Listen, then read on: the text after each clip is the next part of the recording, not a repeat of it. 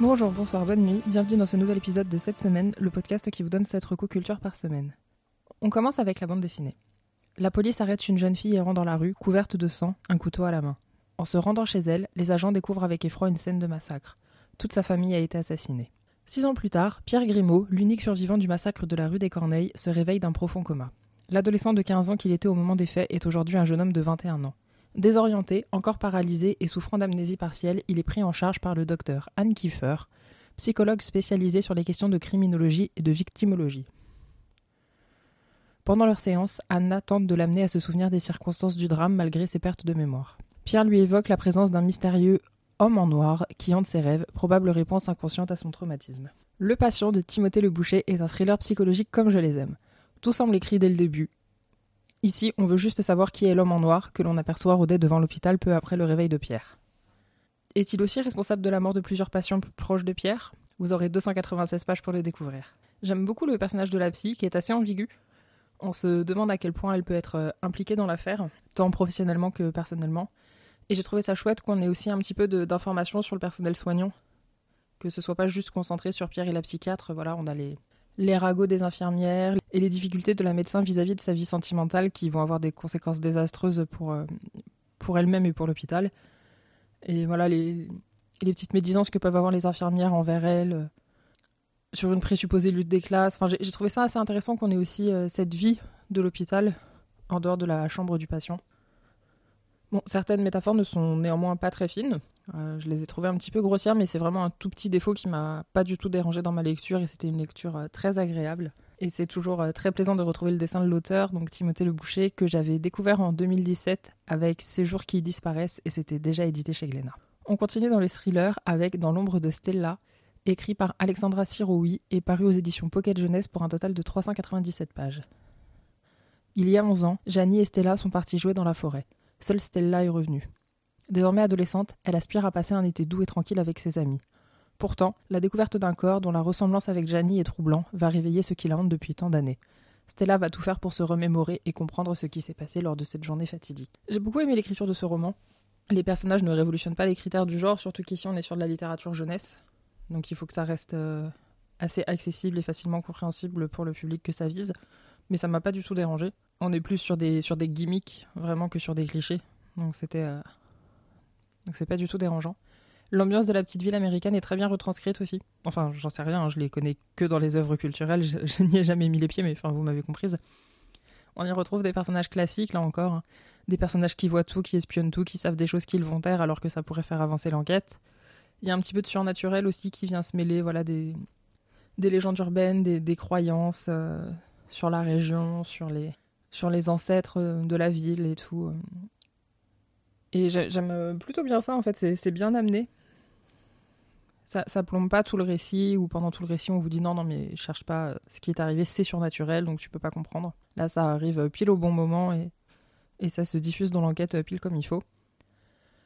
J'aime bien aussi la caractérisation de Stella, qui a l'air de totalement passer à côté de ce qu'elle a vécu il y a 11 ans, comme si elle n'était traumatisée qu'en surface pour donner l'impression qu'elle est une bonne victime. Oui, c'est la seule personne à être entrée, c'est injuste, mais elle ne se souvient de rien, et c'est peut-être mieux ainsi. Elle va quand même faire sa vie euh, avec ses amis comme une euh, jeune fille de, de 17 ans euh, tout à fait normale. A pas de... Elle n'a pas envie d'être cette victime-là. Pourtant, à la découverte du corps, elle va vouloir mener l'enquête et des souvenirs vont ressurgir et après tout ce temps, il est temps de comprendre ce qui a bien pu se passer. Le ton de l'histoire est plutôt bien adapté au public cible, je trouve. ils indiquent à partir de 15 ans sur la jaquette, enfin sur la quatrième de couverture. Moi, je pense que je le conseillerais même dès 13 ans. je pense qu'il n'y a, rien de choquant, il n'y a rien de trop gore ou violent et les scènes d'intimité sont, très chastes et du coup, je, pense que ça peut euh, convenir à, un public un petit peu plus jeune. Euh, je pense aussi que c'est une bonne porte d'entrée dans le genre. Euh, voilà, pour le public jeunesse qui voudrait commencer à, s'initier au thriller, je pense que c'est une, une, très bonne porte d'entrée. Et j'aime aussi beaucoup la phrase qui est répétée donc au moins 250 fois par Stella et qui est aussi sur la, sur la couverture. À trop parler des monstres, ils finissent par prendre vie. Thriller, encore et toujours, avec La princesse de glace de Camilla Lackberg, sorti chez Actes Sud en 2004 pour un total de 381 pages. Premier tome de la série Erika Falk et Patrick Edstrom. On y retrouve donc Erika Falk, 35 ans, auteur de biographie installé dans une petite vie paisible de la côte ouest suédoise, qui découvre le cadavre au poignet tailladé d'une amie d'enfance. Alexandra Wickner, nue dans une baignoire d'eau gelée. Impliquée malgré elle dans l'enquête, à moins que ce soit une certaine tendance naturelle chez elle de fouiller dans la vie des autres, surtout si ça ne le regarde pas, Erika se convainc très vite qu'il ne s'agit pas d'un suicide. Sur ce point et sur beaucoup d'autres, l'inspecteur Patrick Edstrom, amoureux transi, la rejoint. C'est une recommandation un petit peu en demi-teinte pour le coup parce que j'ai été un petit peu déçue. J'ai attendu que la hype passe, hein, donc euh, depuis 2004 elle a eu le temps de bien passer. Mais c'est vrai que depuis la sortie de Millennium, les polars nordiques et particulièrement suédois ont la cote et c'est quasi impossible de passer à côté quand on veut lire du thriller. Euh, jusque-là, j'avais jamais lu de Camilla Lackberg. Et j'ai un petit peu envie de dire euh, tout ça pour ça. C'est pas du tout mal écrit, l'histoire est bien tenue. Euh, peut-être que le fait d'avoir voulu trop poser les personnages pour un début de saga, ça se fait trop sentir pour moi, et qu'elle insiste un petit peu trop sur leur passé, leurs relations. Donc je sais pas comment ça évolue au fil, des... au fil de la saga, mais j'aurais préféré en savoir un peu moins sur nos héros et me concentrer sur l'enquête. Certaines répliques de Patrick aussi sont vraiment à côté de la plaque en termes de, de relations amoureuses et de et même de comment on parle à un suspect. Euh. On peut mépriser quelqu'un, mais euh, mais je sais pas, il y, a des choses dans son dans ses répliques qui m'a un petit peu dérangé. Mais donc voilà, c'est pas nul, c'est pas grandiose, ça se lit très bien, hein, pour le coup c'est vraiment agréable. Euh, pour les amateurs de pavés, entre guillemets, la version poche fait pas loin de 500 pages, donc je le recommande pleinement. Je pense que pour les gens qui veulent lire du thriller occasionnellement, c'est parfait. Mais pour les gens qui ont l'habitude d'en lire, comme c'est un petit peu mon cas, je pense que c'est c'est un petit peu en dessous de ce qu'on peut trouver euh, habituellement et du coup c'est peut-être pour ça que j'ai été un petit peu déçu. Mais du coup je pense quand même que je lirai d'autres tomes de la saga pour me faire un, un, autre avis et voir si les reproches que je lui fais sont dus au fait que ce soit le premier tome ou si c'est récurrent. Euh, j'espère juste qu'il faut pas les lire dans l'ordre et qu'on peut passer d'une enquête à une autre euh, comme ça, mais au vu de la des relations entre les personnages j'en doute, mais écoutez, je, verrai bien si j'arrive à m'y retrouver. On quitte radicalement les thrillers, avec autorisation de pratiquer la course à pied et autres échappées. Recueil de nouvelles de Franck Courtès paru au livre de poche en 2013. Premier écrit pour le photographe qui nous livre 19 nouvelles, qui au premier abord semblent totalement indépendantes. Puis finalement on se rend compte que les prénoms reviennent, les situations, les restaurants, les professions. Comme un microcosme qu'il nous serait donné à étudier avec minutie. J'aime beaucoup la première nouvelle qui donne son titre au recueil. Donc titre euh, qui à mon avis largement inspiré de l'auteur japonais Haruki Murakami et son autoportrait de l'auteur en coureur de fond. Heureusement pour Murakami, ça se finit mieux pour lui que pour notre héroïne. Et je crois que c'est la seule nouvelle qu'on peut pas rattacher aux autres. Je sais pas trop du coup pourquoi ce choix de lui avoir euh, donné le, le titre du recueil et pourquoi l'avoir mêlé aux autres, mais c'est peut-être moi qui ai, qui ai loupé une référence quelque part. L'écriture est assez brute, on est tout de suite dans le vif du sujet, tout est très vite caractérisé pour ensuite tenter de nous perdre dans des détails et des digressions, ce que moi j'ai beaucoup apprécié.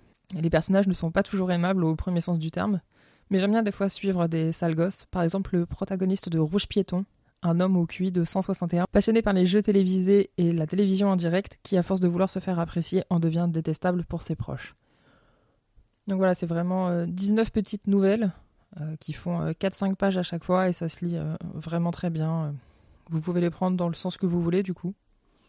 Parce que si on retrouve les, personnages, les professions, les situations, tout ça, il n'y a pas vraiment de, temporalité, donc vraiment vous pouvez les lire dans l'ordre que vous voulez.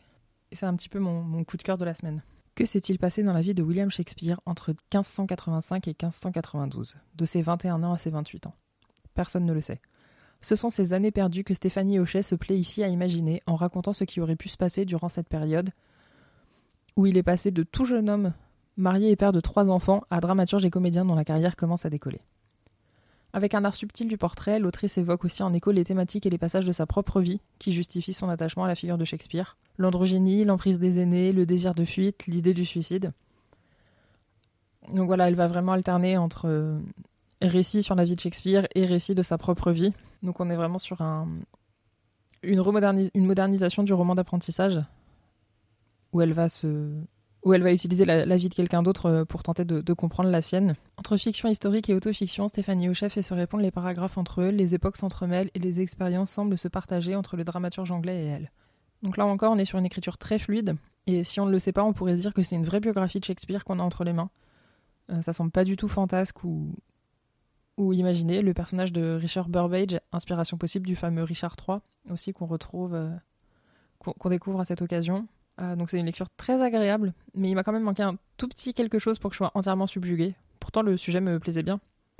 Et comme je dis, comme je disais tout à l'heure, l'écriture est vraiment euh, fluide et jolie, donc euh, je, tenterai quand même un, autre roman de cette autrice pour me faire là encore un, second avis et voir si si, si on transforme l'essai ou pas. Et on termine avec le cinéma, avec en premier Taxi Téhéran de Jafar Panahi, sorti en 2015 d'une heure trente environ, que j'ai regardé sur la plateforme Mubi. Trois caméras placées dans un taxi, un toit ouvrant pour seul dispositif d'éclairage, et des acteurs, amateurs, amis, dont les noms ne sont pas mentionnés en guise de maigre protection contre la répression. Tour à tour, le siège, passager ou la banquette arrière accueille les conversations d'habitants de Téhéran. Un blessé doit être transporté d'urgence à l'hôpital et dicte par vidéo ses dernières volontés. Un vendeur de films sous le manteau propose des Kurosawa ou les dernières saisons de Big Bang Theory. Une avocate interdite d'exercer tente quand même d'aider une femme arrêtée parce qu'elle voulait assister à un match de volley. Et la nièce du réalisateur qui pose des questions candides sur la censure, car comme l'a expliqué sa maîtresse, quand la réalité est laide ou problématique, il ne faut pas la montrer. S'il est quasi impossible pour les réalisateurs iraniens de réaliser des films, il est encore plus difficile pour les Iraniens de voir ces films. Les comités de censure interdisant quasiment toute diffusion. D'ailleurs, le film ne possède pas de générique car il n'a pas été approuvé par le comité des génériques, comme l'indique un carton de texte à la fin du film. Donc là, plutôt que de parler du film euh, que j'ai beaucoup aimé, même si tous les personnages, euh, à part celui de Jafar Panahi, mais euh, tous les personnages sont détestables. En tout cas, moi, je, les, ai vraiment pas détestables, mais je les ai vraiment tous trouvés insupportables. Et voilà, donc ce qui m'a plu ici, c'est effectivement l'inventivité du procédé. C'est interdit de filmer dans les rues, ok, bah faisons ça en voiture alors, sous couvert d'être un chauffeur de taxi, qui est quand même le lieu idéal pour recueillir des histoires et des tranches de vie. Mais du coup, je voulais quand même dire un petit mot sur Jafar Panahi qui a été arrêté en 2020, euh, pour purger une peine de 6 ans de prison suite à un procès de 2010 qu'il avait perdu pour euh, propagande contre le régime. Donc il a été libéré en février 2023. Il a vécu un temps en France et je ne sais pas à l'heure actuelle euh, s'il vit toujours en Europe ou s'il est rentré en Iran. Mais voilà, donc l'Iran, c'est quand même un, régime qui est très répressif envers toute sa population. Mais c'est vrai que du coup, les, le, monde du cinéma n'est pas du tout en reste.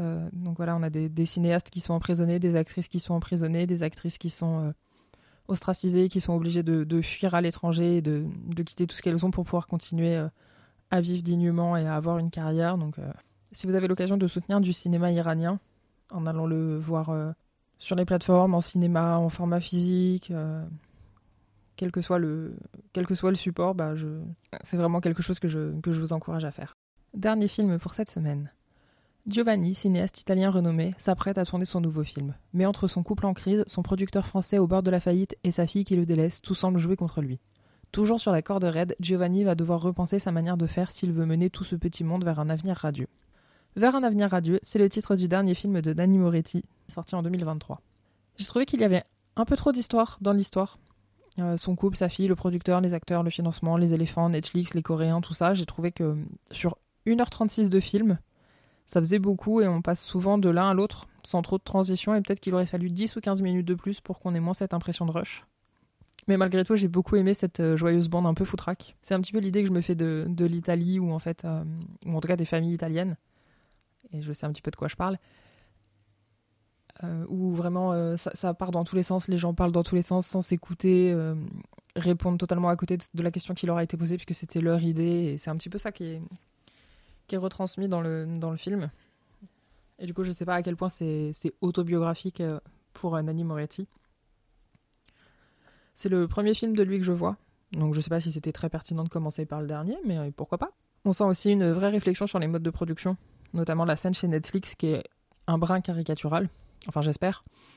Mais c'est cette. Euh, voilà, parce que. Est-ce que tous les produits culturels doivent être justement des produits ou est-ce qu'on peut encore essayer de, faire de l'art pour faire de l'art, euh, même si ce n'est pas diffusé dans 191 pays Peut-être qu'on peut essayer. Ah, c'est aussi à cette occasion qu'il y a une de mes répliques préférées qui est prononcée, où, euh, justement la, une des dirigeantes de Netflix demande à Nanny Moretti euh, Oui, mais c'est quoi la trajectoire de votre personnage? C'est à quel moment qu'il change? Et Nanny Moretti de répondre Dans la vie, on ne change jamais vraiment, il n'y a qu'au cinéma que les gens changent. Bon, ici, c'est amené pour justifier que Giovanni ne veut pas changer ses habitudes et, qu'il faut toujours se réunir en famille avec de la glace pour regarder Lola de Jacques Demy la veille du premier jour de tournage, parce que ça a toujours été comme ça. Et quand sa femme et sa fille râlent, il se justifie en disant Mais je ne tourne que tous les 5 ans, vous pouvez au moins m'accorder ça. Donc euh, voilà, je, ne sais pas si c'est le, petit rituel de, de Moretti, mais. J'ai beaucoup aimé aussi justement la, fin de, cette scène euh, qui ne se finit pas comme il l'espérait, donc il va bouder dans la chambre et il revient en disant Non, bah, je vais quand même emmener de la glace.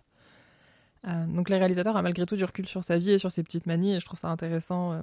donc là encore, je vais, je vais regarder d'autres films du, cinéaste pour voir si c'est toujours un petit peu dans, dans ce style-là ou, ou, si, ou si là il faisait une sorte de, mise au point sur ce qu'il pense du, cinéma et de sa carrière. Euh, j'ai beaucoup aimé aussi le personnage de Mathieu Amalric, parce que j'aime toujours euh, Mathieu Amalric dans les films. Euh, un peu loser, mais voulant bien faire les choses, même s'il s'y prend pas toujours de la, meilleure des manières. C'est ainsi que se termine cette semaine. N'hésitez pas à me dire ce que vous, vous avez aimé cette semaine sur Instagram. Le lien sera dans la description, ainsi que le lien pour le Tipeee si vous voulez me soutenir financièrement. Pas de panique, même si vous ne typez pas, les épisodes restent accessibles et gratuits pour toutes et tous, et ce, toute l'année. Bonne semaine, à lundi prochain.